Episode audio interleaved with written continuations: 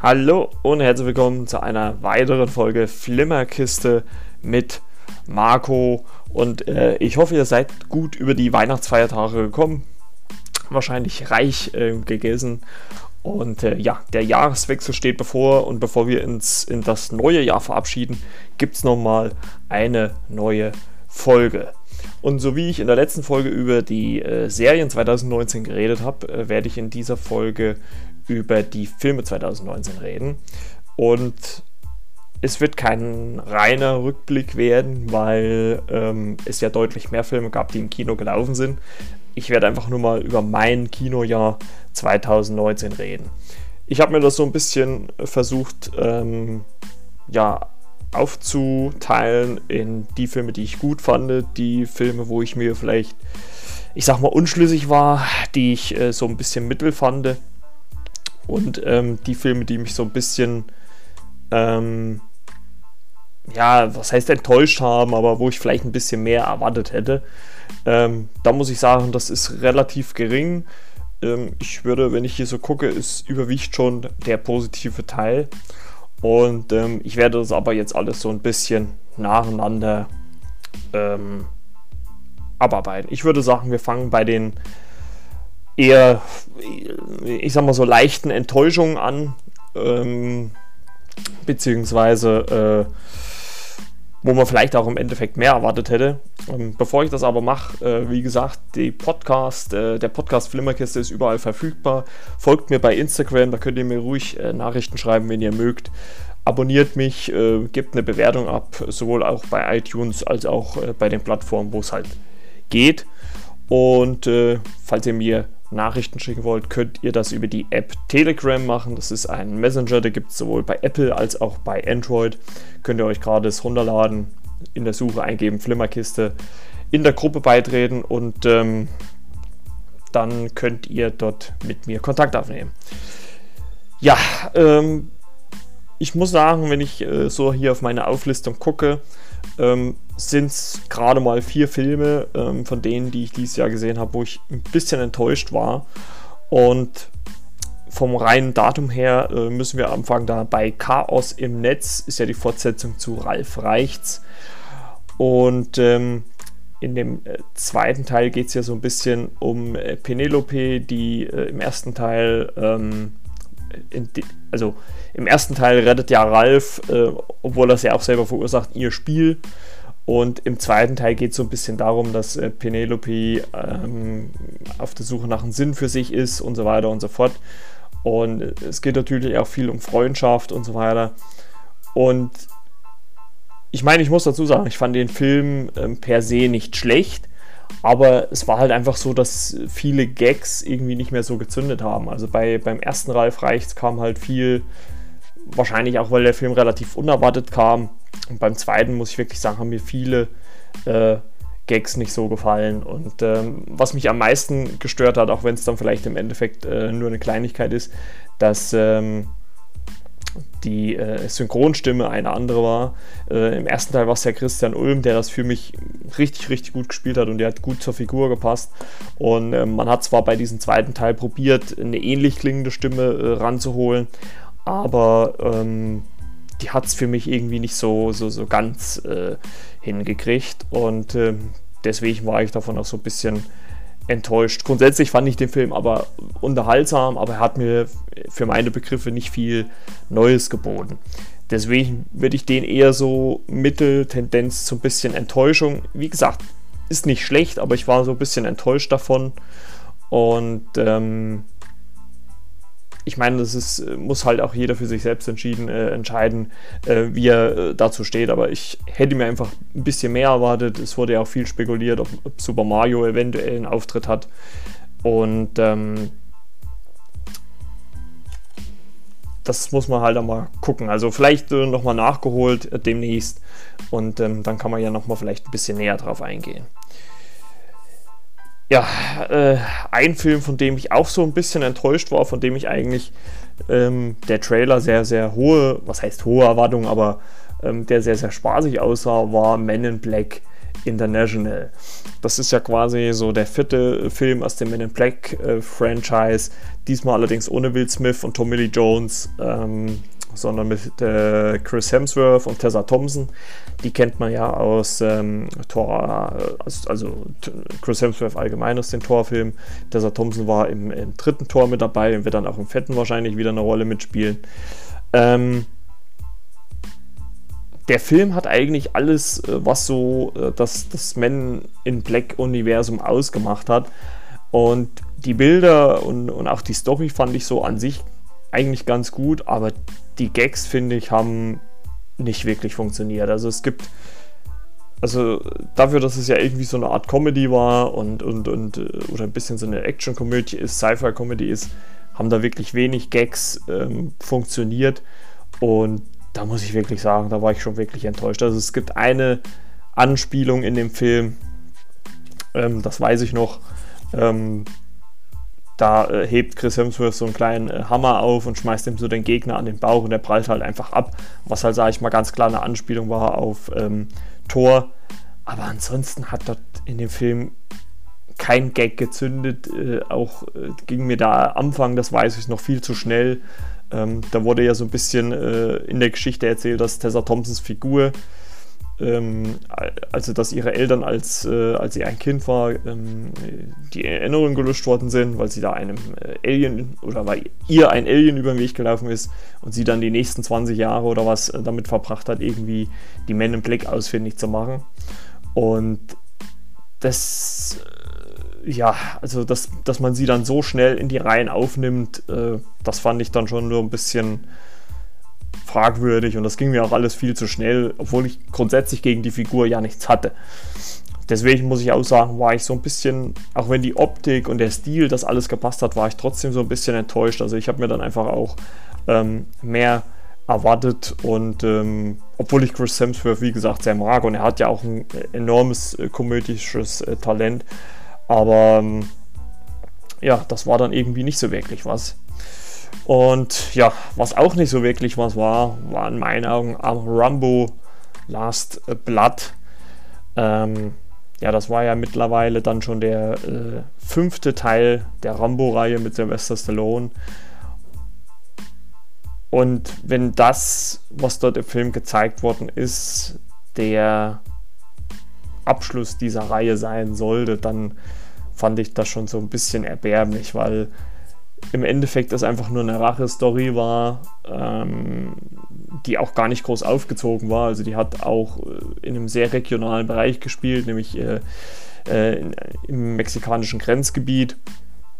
Und ähm, wo es einfach darum geht, dass Rambo sich äh, nach Jahren, die er sich auf einer Ranch äh, in New Mexico zurückgezogen hat, äh, mit einer Pseudo-Nichte kann man sagen. Also es ist ja halt so, glaube ich, die die Nichte von der Haushälterin ist das ja, glaube ich, und äh, die, die kommt halt in Konflikt in Mexiko, weil sie ihren Vater sucht und Rambo muss dann dorthin äh, und muss sie halt wieder äh, befreien, was ihm zwar auch gelingt, aber wo er halt dann doch auch einiges an Opfer bringen muss, äh, dass das klappt. Und außerdem war halt auch, auch wenn sich das natürlich so ein bisschen, äh, äh, muss man sagen, heuchlerisch anhört, aber ähm, so ein bisschen hat einen auch die die Action gefehlt. Also ich meine, klar, Sylvester Stallone ist keine 30, 40, 50 mehr. Er ist mittlerweile, glaube ich, auch um die 70. Dass der nicht mehr so auftreten kann äh, wie in alten Rambo-Filmen. Aber wenn ich Rambo Last Blood mit dem vierten Rambo vergleiche, auch gut, auch wenn die Zeitspanne dazwischen auch schon sehr groß ist, muss ich sagen, dass das äh, Last Blood da einfach viel zu wenig äh, zu bieten hat. Also es, es gibt im Prinzip äh, das Action-Set-Piece zum Schluss, ähm, auf der Ranch ähm, und vorher gibt es eins, äh, zwei kleine Szenen, wenn überhaupt, äh, wo halt ansatzweise mal Action vorkommt. Und das fand ich wirklich kein guter Abschluss, muss ich wirklich sagen. Also das, das war sehr fad. Äh, das, da hat man auch gemerkt, dass da nicht irgendwie ein Hintergedanke dabei war, dass man die Figur vernünftig hätte abschließen können. Ähm, das äh, war irgendwie gar nichts. Also das, äh, oder zumindest nichts halbes und nichts Ganzes. Und ähm, ich hoffe, man lässt das jetzt auch wirklich ruhen. Ich meine, mit Last Blood soll ja auch die Reihe abgeschlossen sein. Und also das äh, hat mich sehr, nicht sehr unterhalten. Die, die, wie gesagt, die äh, Story war dünn, äh, obwohl man, finde ich, viel mehr hätte draus machen können. Aber ähm, allein schon die Tatsache, dass, dass Rambo äh, in einer Sequenz verprügelt wird, das passt halt schon einfach nicht so. Und, oder das stelle ich mir nicht so in einen Rambo-Film vor. Und ich glaube, das haben viele so auch empfunden äh, mit der Figur, dass der da ähm, viel mehr aufräumen. Also ich hoffe, Sylvester Stallone lässt das jetzt ähm, liegen und äh, kümmert sich um andere Sachen, wenn er denn noch weiter Filme macht. Oder er sollte vielleicht wirklich langsam mal in Filmrente gehen. ja, ähm, dann kommen wir, sage ich mal, zumindest zum letzten Film in der Kategorie enttäuscht. Und ähm, nicht schlecht, äh, nicht komplett schlecht, aber irgendwie enttäuscht. Und ähm, das ist äh, Jiminy Man von Ang Lee mit Will Smith in der Hauptrolle, der ja ähm, quasi auch eine Doppelrolle spielt mit dieser ähm, Verjüngungstechnik. Ähm, wurde ja ein jüngeres Ich von Will Smith erschaffen, gegen das er auch kämpft.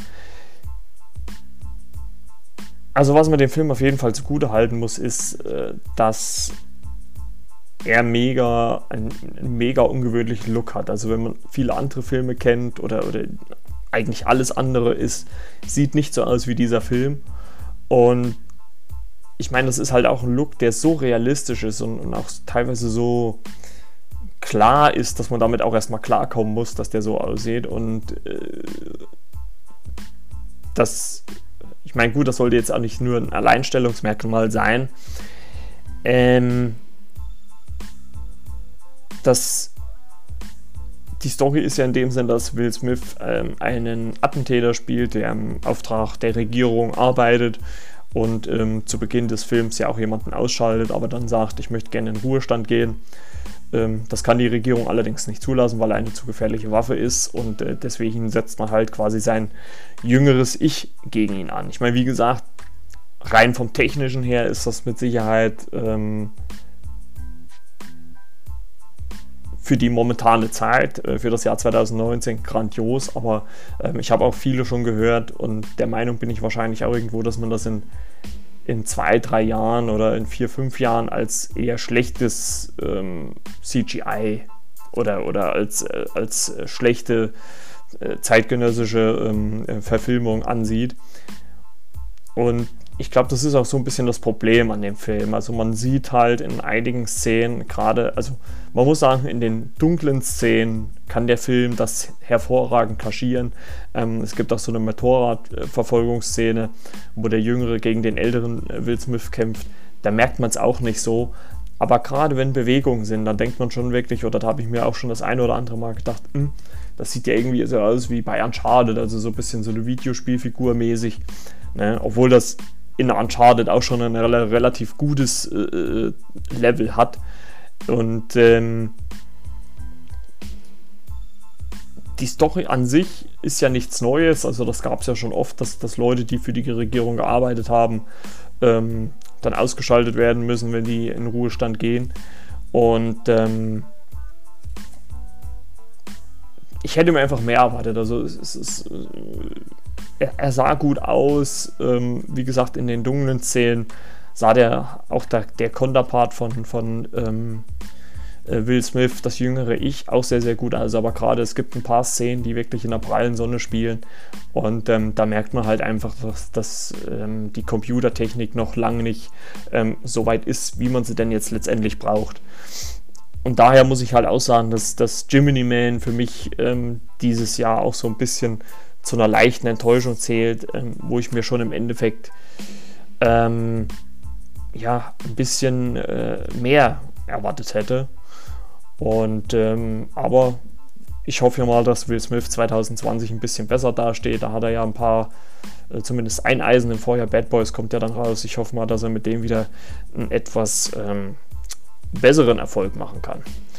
Ja, und wenn wir vom etwas besseren Erfolg reden, dann kann man, glaube ich, auch über Glass reden. Und ähm, das ist äh, ein Film, der Anfang äh, 2019 ähm, bei uns in Deutschland in die Kinos kam. wo quasi die Geschichte aus Unbreakable Split ähm, zu Ende gebracht wird.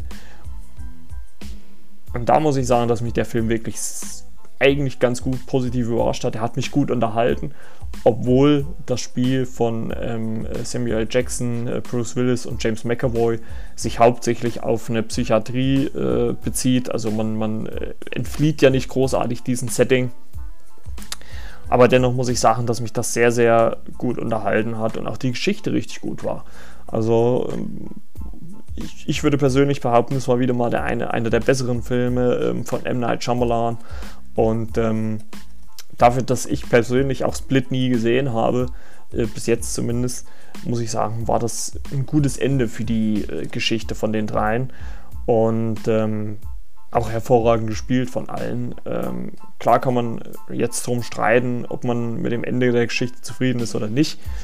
Aber ich finde, dass die drei Filme äh, auch über die lange Zeit, in der sie entstanden sind, ähm, gesehen, gut mit Glass zu einem Abschluss gebracht worden.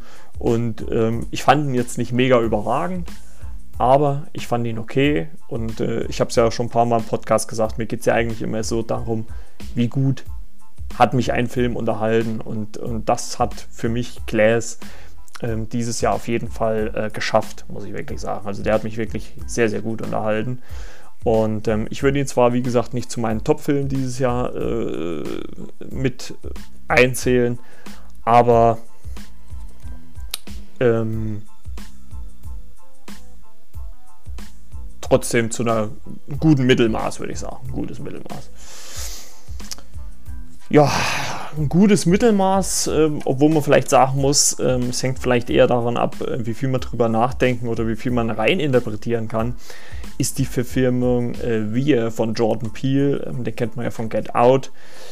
Ähm, das ist ja quasi seine Nachfolgeverfilmung, ähm, wo es darum geht, dass eine Familie Urlaub macht in einem Ferienhaus und eines Abends steht eine quasi äh, die gleiche Familie nochmal in roten äh, Overalls äh, vor der Tür und äh, es entspinnt sich dann so ein Katz-und-Maus-Spiel zwischen diesen Filmen, äh, zwischen diesen Familien und ähm, ich meine, ich will jetzt äh, von dem Ende nicht viel erzählen, äh, für die, die den Film noch nicht gesehen haben. Es ist, Wir ist halt auch genauso wie, Get, wie Get Out ein Film, wo man halt auch ein bisschen aufpassen muss, wo man halt auch ein bisschen äh, beobachten muss, nachdenken muss. Das, das ist halt nicht einfach, man kann sich da nicht einfach so berieseln lassen und geht dann raus und ah, ja, okay der Twist, der gegen Ende kommt, habe ich absolut nicht vorhergesehen. Ähm, klar kann man, also kann man dann auch im Nachhinein noch viele Fragen stellen. Wie kommen die dahin? Wie sind die entstanden? Und so weiter und so fort. Aber der Film war rund, er hatte seine tollen Momente. Der Trailer war ja auch schon sehr äh, fesselnd mit diesem I've Got äh, got on It, ähm, mit diesem äh, Remix, den ich mir auch aufs Handy gezogen habe. Und da muss man wirklich sagen, dass das gute Unterhaltung war. Also ich bin auch echt gespannt, was der Mann als nächstes abliefert. Ähm, vor allem, wenn man überlegt, dass er ja eigentlich eher so aus der Comedy-Ecke kommt und äh, dass seine Frau ja zum Beispiel ähm, in, auch in Brooklyn 99 mitspielt. Ne? Also ist ja eher aus dem Comedy-Fach und dass er dann so ähm, ich meine, es ist ja kein, es ist ja eher so Psycho-Horror, auch wenn es natürlich Morde gibt aber ähm, es geht ja eher so in die, in die psychische Richtung und ähm, deswegen von mir ganz klar auch eine Empfehlung, kann man sich ansehen. Ähm, zumindest wenn man halt auch ein bisschen Gehirnschmalz anstrengen will. Also wenn man sich einfach nur berieseln lassen will, ist, ist Ass oder beziehungsweise Wir, wie er ja im Deutschen ähm, hieße, nicht unbedingt was. Aber wo ihr nicht viel nachdenken müsst, äh, müsst ist äh, ja, Fast and Furious äh, präsentiert Hobbs and Shaw. Der kam ja auch diesen Sommer in die Kinos und das war halt auch so ein typischer Popcorn-Kino-Blockbuster mit Dwayne Johnson und Jason Statham in ihren altbekannten Rollen aus dem Fast and Furious-Film, die ja angeblich nach, nach Streitereien mit äh, Vin Diesel ähm, diesen Solo-Film bekommen haben äh, oder den Universal diesen Solo-Film ähm, gestrickt haben. Um was geht's? Ähm, ich glaube, das kann man relativ ähm, knapp zusammenfassen.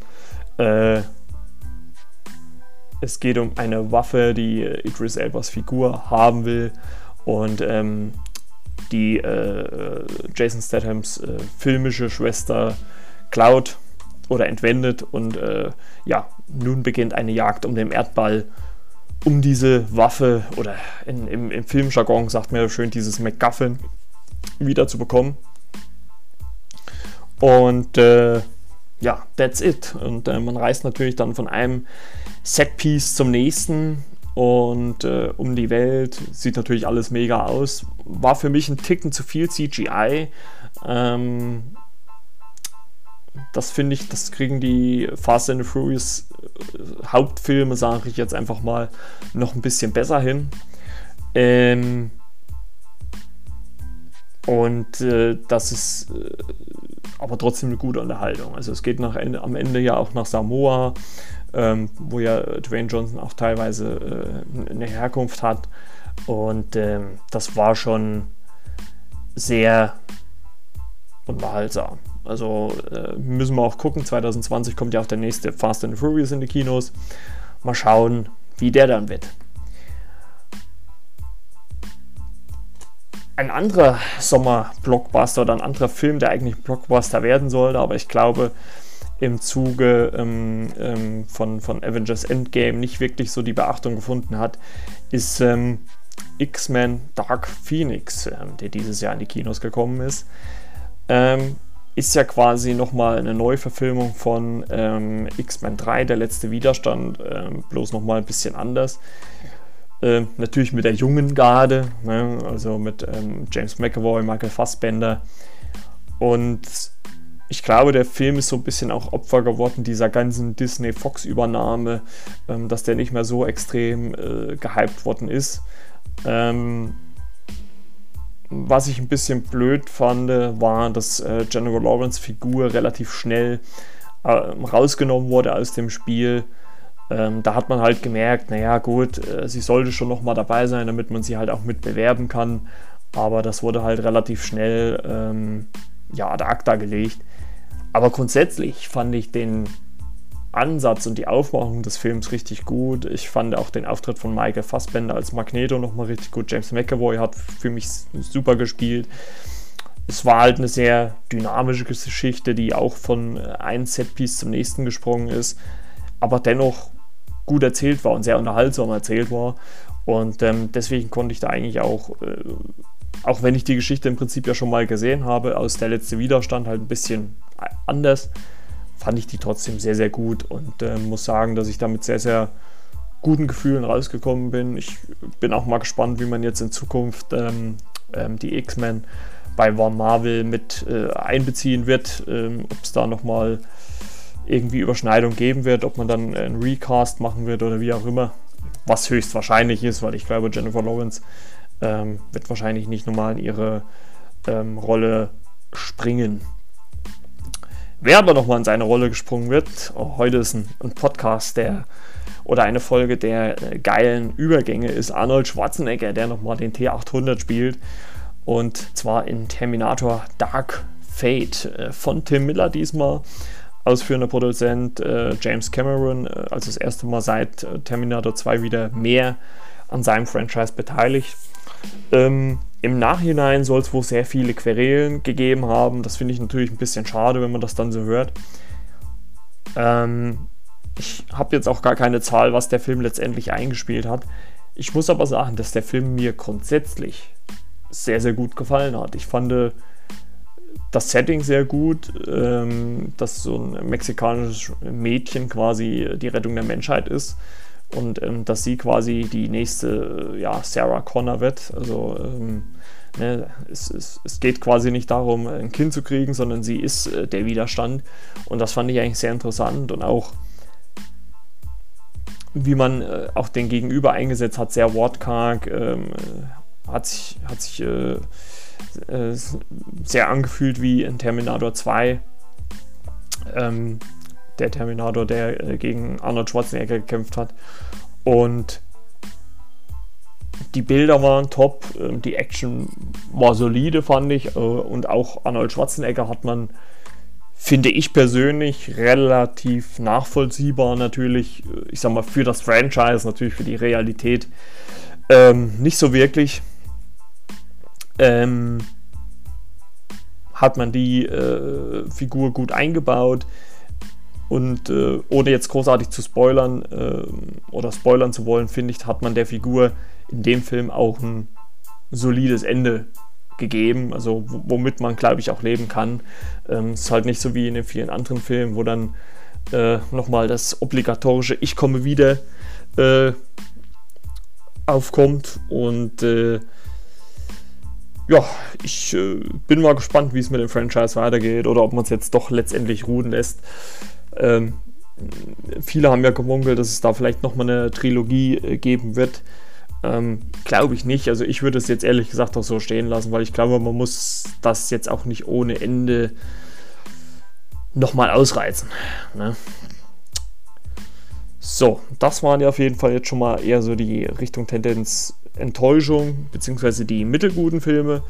Und jetzt kommen wir zu denen, die ich gut fand. Ähm, einige davon habe ich ja im Podcast schon besprochen, deswegen werde ich da jetzt nicht großartig weiter drauf eingehen. Und ähm, das ist einfach äh, einmal äh, Ready or Not, über den ich gesprochen habe schon, ähm, wo es darum geht, dass eine junge Frau ähm, bei einer Hochzeit äh, ein loszieht und die Familie drauf und dran ist, ähm, ja, sie bei diesem Spiel, was gespielt wird, umzubringen. Ähm, und den zweiten Film, den wir da noch relativ schnell abhaken können, ist äh, Spider-Man Far From Home, ist die, die zweite Fortsetzung mit Tom Holland in der Hauptrolle, spielt nach Avengers Endgame, der auch gleich nochmal zum Tragen kommt. Und äh, ja, wo Mysterio, gespielt von Jack Gyllenhaal, einen Auftritt hat. Fand ich grundsolide, hat mir ja sehr gut gefallen, hat mich gut unterhalten. Aber ähm, ich glaube, da kann ich auch nicht ganz, äh, äh, wie sagt man das, äh, neutral sein, weil ja, die äh, Marvel-Filme schon so zu meinen Lieblingsfilmen gehören. Ne? Also, wie gesagt, die zwei habe ich schon im Podcast besprochen, deswegen werde ich da jetzt nicht mehr so viel drüber sagen.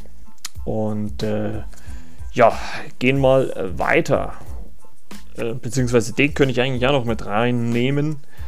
Ähm, Stuber 5 Sterne Undercover wo äh, Dave Batista äh, einen Kopf spielt, der nach einer Augenoperation äh, Verdächtige verfolgen will und deswegen einen Uber-Fahrer, äh, genannt Stu, aufgabelt, der ihn dann zu seinen Schauplätzen bringen soll. Eine übelst lustige Komödie. Sicher der Humor, Humor ist sehr oft, äh, wie so oft, äh, Geschmackssache.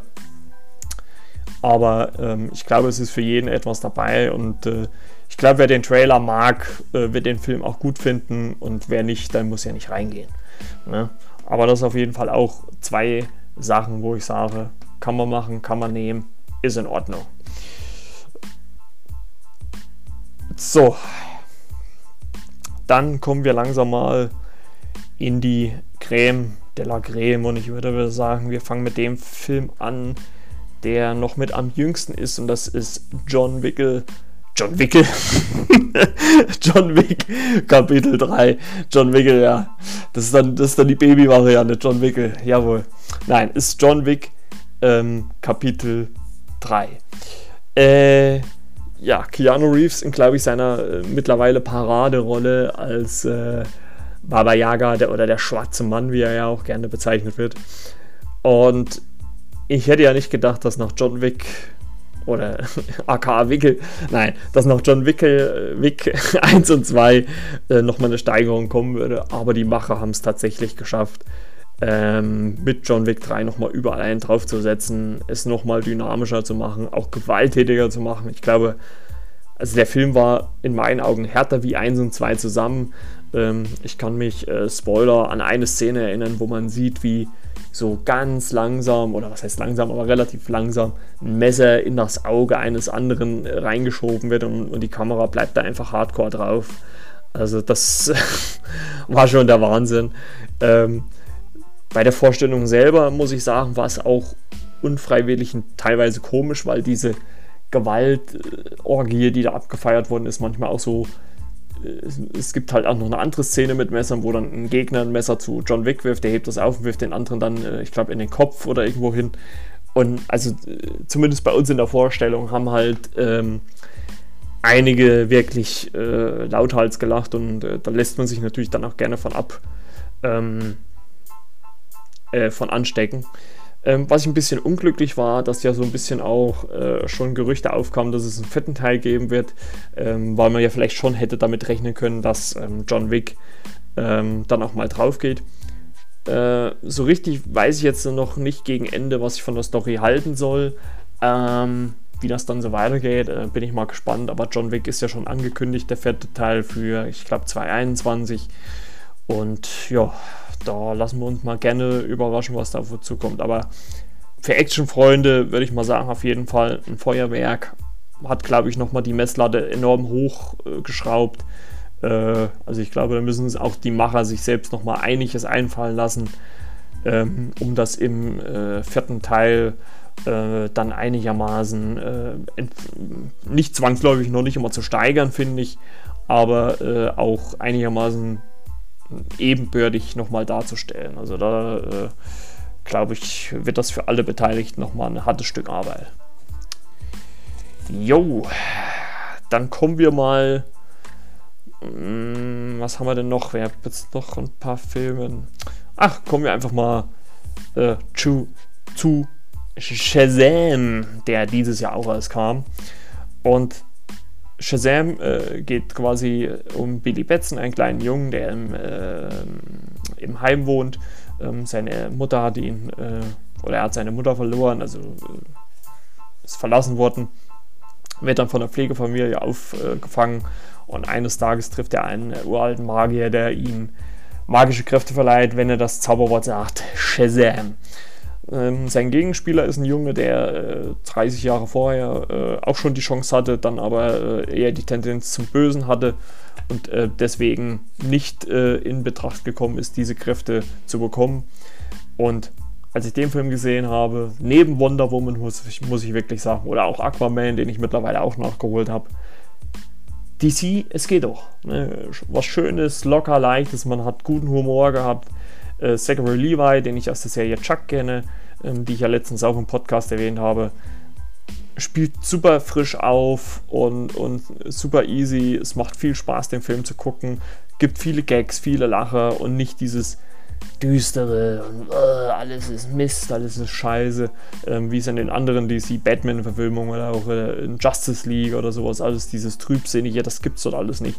Ist alles locker leicht dahingezählt flutscht gut weg, äh, der Film geht gut durch, äh, hat äh, gegen Ende auch nochmal eine schöne Überraschungsszene, wenn dann äh, äh, die, die anderen Kinder, die mit Billy Batson zusammen sind, auch Fähigkeiten bekommen. Also wer die, von wem die dann gespielt werden, fand ich auch sehr, sehr schön. Ähm, und da kann ich, und da freue ich mich auch schon tierisch irgendwann auf den zweiten Teil. Soll, glaube ich, 2022 leider erst kommen. Also dauert noch ein bisschen. Und ähm, deswegen von mir ganz klar eine Empfehlung. Hat mich wirklich super unterhalten. Ich bin da top äh, zufrieden aus dem Kino rausgekommen. Ich hätte mir, glaube ich, auch sogar nochmal angeguckt. Und ähm, deswegen von mir auch ganz klar eine Empfehlung. Was auch eine Empfehlung ist, und da muss man halt auch sagen, ähm, das sind halt auch mal Filme, die mit einem kleinen Budget auskommen müssen. Das ist einmal Escape Room, den ich dieses Jahr gesehen habe wo es äh, darum geht, dass da eine Gruppe von Menschen, ähm, also ihr kennt es ja alle, diese Escape Rooms, wo man sich einsperren lässt und man muss dann irgendwelche Hinweise finden, wie man dann ähm, aus diesem Raum entkommt. Und diese Gruppe von Menschen versucht dann irgendwie äh, da rauszukommen und äh, es entpuppt sich dann natürlich teilweise so ein bisschen als Falle oder als Fallen und ähm, wo auch einige zu Tode kommen. Und es gibt dann am Ende auch einen Twist, der auch sehr genial ist, wie ich finde. Und mittlerweile kann ich auch schon sagen, ist auch eine Fortsetzung schon angekündigt. Ähm, darüber werde ich dann in einer der nächsten Folgen sprechen. Aber da merkt man halt einfach auch mal wieder, wie es Filmemacher schaffen für oder mitten im kleinen Budget mit, den, mit kleineren Mitteln viel rauszuholen. Und ähm, das machen die Macher in Escape Room richtig gut. Äh, hat auch, also ist jetzt nicht blu großartig blutig, würde ich sagen. Also es ist jetzt kein Saw, aber ich, ich sag mal, es geht schon äh, so ein bisschen zur Sache. Also es geht schon ein bisschen an die Nieren. Also äh, wenn ihr eure Partnerin oder Partner sehr schreckhaft habt, dann könnt ihr, glaube ich, äh, die auch mit in diesen Film nehmen. Und wie gesagt, es soll auch demnächst schon bald eine Fortsetzung erscheinen. Von welchen Films leider keine Fortsetzung geben wird, und ähm, das finde ich sehr, sehr schade, ähm, ist Happy Death Day to You. Ähm, das sind ja, also Happy Death Day to You ist ja der zweite Teil, Happy Death Day der erste. Ähm, in beiden Teilen geht es quasi um Tree. Im ersten ging es ja um Tree, die immer wieder denselben Tag erlebt, ähm, bis sie dann irgendwann eine Möglichkeit findet, aus diesem Loop, aus dieser Zeitschleife auszubrechen. Im zweiten Teil muss man sagen, wird es anfänglich erst rumgedreht, äh, dass es ein, äh, dass es, äh, ein äh, andere Figur betrifft. Ähm, das ändert sich aber relativ äh, schnell. Und diesmal findet Tria auch heraus, warum sie damals diesen, äh, also im zweiten Teil ist halt ein paar Tage vergangen, warum sie diesen Tag immer wieder erleben musste. Und das liegt quasi daran, dass sie ähm, äh, im Physiklabor ein Experiment gemacht haben, wo sie quasi die Zeit beeinflusst haben. Ich mag ja einfach eigentlich solche Zeitschleifenfilme und also auch täglich grüßt das Murmeltier ist ja, glaube ich, so das äh, glaube ich, berühmteste Beispiel dafür. Und wenn man immer wieder mit derselben Szene konfrontiert und man denkt, ah ja, gut, die Figur weiß jetzt eh schon alles, und aber man es trotzdem schafft, dann am Ende noch einen Twist aufzubauen, finde ich das enorm unterhaltsam. Und auch die Schauspieler fand ich sehr, sehr gut. Ich hätte mich da echt gefreut, wenn es da nochmal eine Fortsetzung geben wird. Aber äh, Blumhouse Pictures, die, den, äh, die die zwei Teile produziert haben, haben schon gesagt, ja, da wird es keinen dritten geben. Finde ich halt schade, weil man am Ende vom zweiten halt äh, schon einen geilen Teaser, äh, sag ich mal, auf oder einen Cliffhanger eingebaut hat auf den dritten Teil. Ähm, da hätte ich mich auch sehr drüber gefreut. Gut, man weiß es nicht, vielleicht kommt man nochmal dahin, dass äh, äh nochmal ein dritter Teil kommt, aber Stand jetzt nicht. Aber wer auf so Zeitschleifenfilme steht, der kann sich Happy Death Day to You wirklich angucken. Also was weiß ich, kauft euch auf DVD oder leiten bei Amazon aus oder wie auch immer. Ähm, von mir ganz klar eine Empfehlung, hat mich irrsinnig gut unterhalten und das sind halt auch für mich so Filme, die kann man immer mal wieder so zwischendurch gucken. Ne? Also es geht auch im zweiten Teil zwar auch wieder um einen Mörder wie im ersten, aber ich würde mal sagen, es ist alles viel, viel mehr verschachtelt ähm, wie im ersten Teil. So, und dann äh, kommen wir mal zu den mit den besten Verfilmungen. Ähm, ihr könnt es euch wahrscheinlich denken, es sind Marvel-Verfilmungen und ja, dann kommen wir mal zur ersten, die ich noch nicht ganz so hoch einschätzen möchte, aber die trotzdem sehr gut war, war Captain Marvel, gespielt von Brie Larson, äh, Regie für den Anna Bowden und Ryan Fleck.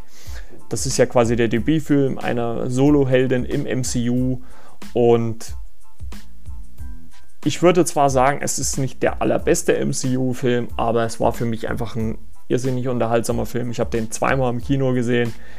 Brie Larson, ich habe auch erst gedacht, äh, viele haben ja bei der Figur ähm, der Captain Marvel bemängelt, dass sie so suffisant und, und so rechthaberisch und so ist.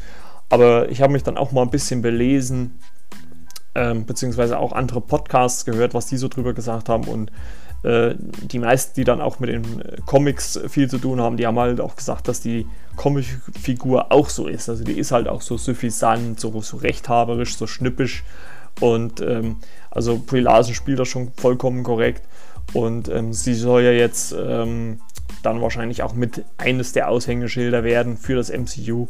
Und ich glaube, auch mit Brie Larson hat man da auch eine erstklassige Schauspielerin an Land gezogen. Und es war ja auch quasi so der, der Vorläufer zum größten und mittlerweile auch erfolgreichsten Kinofilm überhaupt, Avengers Endgame. Und ja, glaube, zur Story brauche ich nicht mehr allzu viel zu sagen. Es ist das Zusammentreffen, zumindest im letzten Akt, ähm, aller Marvel-Helden, die es bis jetzt auf die Kinoleinwand geschafft haben. Und ich habe den Film, glaube ich, dreimal, viermal im Kino geguckt. Ne, dreimal glaube ich. Und ähm, jetzt auch schon auf DVD oder auf Discs jetzt auch schon zwei, dreimal.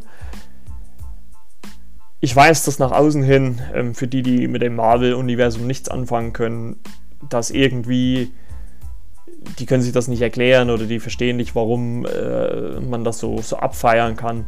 Aber wenn man seit 2008, also seit elf Jahren mittlerweile, mit diesen Figuren aufwächst und äh, jeden, fast jeden Film durchweg feiert, dann äh, ist dieser Film dann einfach auch so das Ergebnis des Ganzen und klar kann man sagen, okay, äh, es läuft alles nach irgendeiner Erfolgsformel, man versucht die Leute in irgendeiner Art und Weise zu catchen, damit sie bei Marvel bleiben. Aber das schafft Marvel bei mir halt auch. Ich bin gespannt, wie es in Zukunft wird, jetzt mit auch Black Widow zum Beispiel, ob man es da nochmal schafft, mich auch so zu catchen. Aber zumindest bis Avengers Endgame hat Marvel das geschafft, hat das MCU das geschafft, mich da zu picken. Und ich fand ja auch die Herangehensweise richtig gut, dass man in Infinity War, der ähm, 2018 ja kam, quasi alle Superhelden gleichzeitig hat auftreten lassen und ähm, 2019 in Avengers Endgame dann lange Zeit im Film wirklich nur eine kleine Gruppe hat äh, oder relativ kleine Gruppe hat äh, äh, handeln lassen und dann erst gegen Ende wirklich das komplette MCU aufgefahren. Und ich glaube, das war und ist ja auch das, was alle MCU und Marvel-Fans sehen wollten, dass halt wirklich alle Charaktere Thanos gegenüberstehen und äh, ja, das Ende der Welt, sage ich mal, äh, verhindern wollen und äh, beziehungsweise äh, seinen äh, obligatorischen Schnipser, den er äh, im, im, Infinity War gemacht hat, wieder umgängig machen zu wollen. Und deswegen ist und bleibt auch für mich 2019 Avengers Endgame der Film, der über alles andere ragt. Klar, es gab die eine oder andere kleine Perle, die auch gut war, die okay war, wo ich sage, lasse ich auch nichts drauf kommen. Aber für mich war Avengers Endgame das Must-Have 2019, den musste ich sehen, den musste ich auch mehr wie einmal sehen, den habe ich auch mehr wie einmal gesehen. Und er ist für mich halt wirklich im Moment das Maß aller Dinge, was äh, die Marvel-Verfilmung angeht. Und äh, man kann an dieser Stelle einfach nur sagen, danke Marvel, danke Kevin Feige, danke den Russos, die ähm, das von Infinity War bis jetzt Endgame so aufgebaut haben, was mit Sicherheit auch nicht eine leichte Situation war, aber die es trotzdem geschafft haben, hier eine runde Geschichte für mich zu erzählen. Klar kann man sagen, okay, es gibt da und da Logiklöcher, obwohl ich finde, dass man auch alles in irgendeiner Art und Weise wieder widerlegen kann. Aber für mich 2019 definitiv der beste Film Avengers Endgame. Ja, und das war mein Kinojahr. Ja, ich äh, würde sagen, es war eigentlich ein eher, also ich finde kein überragendes Kinojahr, auch wenn ich natürlich jetzt mit Avengers Endgame äh, schon äh, so einen Peak hatte. Ähm, aber es war ein, äh, ein sehr ein gutes, ein gutes Kinojahr. Also ich glaube, Avengers Endgame hat da, hat da schon rausgestochen. Ähm, ich war nicht äh, enttäuscht, wie gesagt, nur von wenigen Filmen. Aber ich glaube, das hat auch immer was so mit Erwartungshaltung zu tun und so und so und hier und da und dort. Und ähm, ich glaube, das ist auch immer schwierig für Filme, dass man, äh, dass die die Erwartungshaltung erfüllen können. Und ähm, ich glaube, man sollte halt auch sehen, dass man da irgendwie versucht, äh, unvoreingenommen reinzugehen. Ich meine, klar, es ist halt auch so, wenn, wenn ich in Terminator 6 stehe, da habe ich halt schon, äh, oder sehe, habe ich schon fünf Filme vorher, die ich als Referenz nehmen kann. Und da hat es natürlich so einen Film wie Escape Room, der so aus Nichts kommt und äh, der einfach mit der Thematik äh, äh aus dem Escape Room entkommen aufwartet, hat es dann natürlich ein bisschen einfacher, mich zu flashen, als ein Film, ähm, der schon fünf Vorläufer hatte. So, und für die, die sich fragen, was ist denn seine Meinung zu Star Wars, äh, der Aufstieg Skywalkers, dazu gehe ich nochmal vielleicht kurz drauf ein. Aber ich muss auch gleich ähm, zum besseren Einordnen sagen, ich glaube, ich muss den Film nochmal sehen. Also es, ich habe ihn gesehen, ich fand ihn auch unterhaltsam, auch gut, also äh, er hat mich gut unterhalten. Aber ich weiß halt nicht, ob ich mit der Story an sich so zufrieden sein kann. Ich werde jetzt noch gar nicht großartig weiter auf die Handlung eingehen. Ich muss mir den noch mal, glaube ich, ein zweites Mal angucken oder, oder zumindest noch ein paar mehr Gedanken machen. Ich fand ihn okay, ich fand ihn jetzt nicht übermäßig gut. Ich muss natürlich aber auch dazu sagen, ich bin jetzt nicht der riesige Star Wars-Fan. Ähm, muss ich einfach mal gucken, wie äh, ich das dann bewerte. Also da muss ich, glaube ich, noch ein, zwei Mal ähm, drüber nachdenken. Und ähm, dann werde ich dann in einer der nächsten Folgen mit Sicherheit nochmal was sagen. Ja, und äh, für die, die es äh, nicht aufgefallen ist, ähm, ihr merkt schon, äh, die Folgen kommen jetzt relativ nah hintereinander. Ja, das liegt auch einfach daran, dass äh, es momentan so viel Input gibt, äh, den man hat, dass ich äh, das nicht schaffe in zwei Wochen, weil dann würde ich irgendwann Mitte März oder Ende Februar rauskommen. Ähm, deswegen gibt es halt jetzt erstmal ähm, die nächsten Wochen immer wieder noch eine Folge. Also nächste Woche kann ich euch schon sagen, gibt es auch nochmal eine Folge mit, der, mit meiner Jahresvorschau für 2020. Ähm, da werden wir so mal gucken, was uns da so ein bisschen erwartet. Natürlich nicht auf alles, aber zu einem Teil, was zumindest für mich so ähm, interessant äh, wird. Muss noch sagen, dass ich ein paar Filme endlich gesehen oder darauf aufmerksam gemacht worden bin, die ich noch gar nicht auf dem Schirm hatte. Und äh, ja, dann äh, die, also das müsste dann der sechste erste sein. Ja, sechste erste. Und dann am 13.01. wird es wieder die erste reguläre, ganz normale Folge geben. Ich habe auch schon etliches an Input, was ich dann da drinnen besprechen kann. Und ähm, wie gesagt, danach wird es dann auch wieder in diesen zwei Wochen Rhythmus weitergehen.